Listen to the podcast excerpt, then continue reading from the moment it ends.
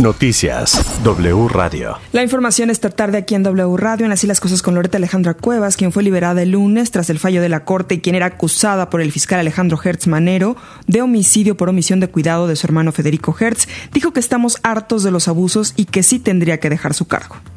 No fue nada más el fiscal general Alejandro Manero, fueron los jueces, fueron los ministerios públicos, fueron los policías, fueron todos los que violaron mis derechos ¿Tiene que renunciar el fiscal? Mira, eso se lo dejo al pueblo de México. No se lo dejo nada más a, las autoridades. Se lo dejo al pueblo de México, se lo dejo a las autoridades y que ya ellos hagan lo que quieran. La, idea mía era hacer justicia. Los ministros y ministras me dieron la razón 11-0, que yo no tenía absolutamente nada. Es más, un delito que tú sabes que no existe en la Constitución. El presidente debería de, de pedírsela dijo que a partir de ahora tiene la misión de ayudar a otras mujeres que también deben recuperar su libertad. Ha sido una experiencia muy dura, pero a la vez muy enriquecedora.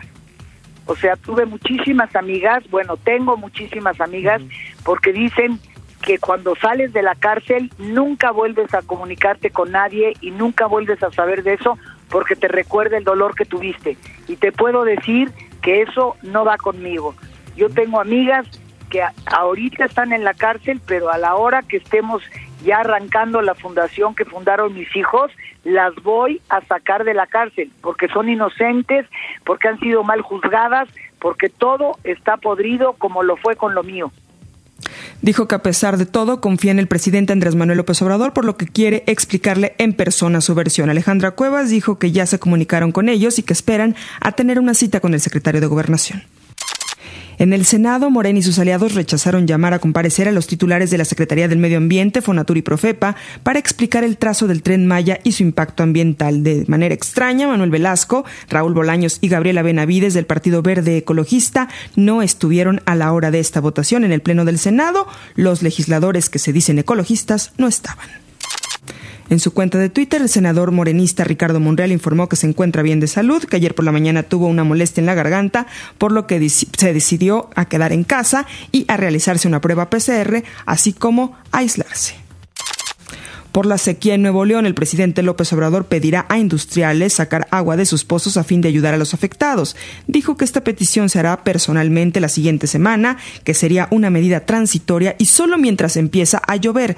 Tras su reunión con los gobernadores de Nuevo León, Samuel García, y de Jalisco, Enrique Alfaro, el presidente dijo que en Jalisco terminarán los trabajos de la presa El Zapotillo con el compromiso de no inundar a los pueblos con una inversión de 5 mil millones de pesos.